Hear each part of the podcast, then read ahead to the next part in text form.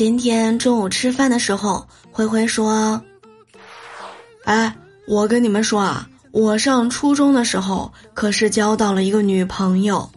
有一天我去他家玩儿，突然他妈妈回来了，他赶紧就把我藏到了他们家的卫生间。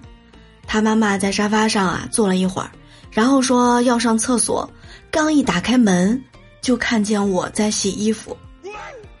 然后我说。”阿姨你好，我是你女儿的同学。今天我把墨水溅到你女儿身上了，老师让我来洗干净。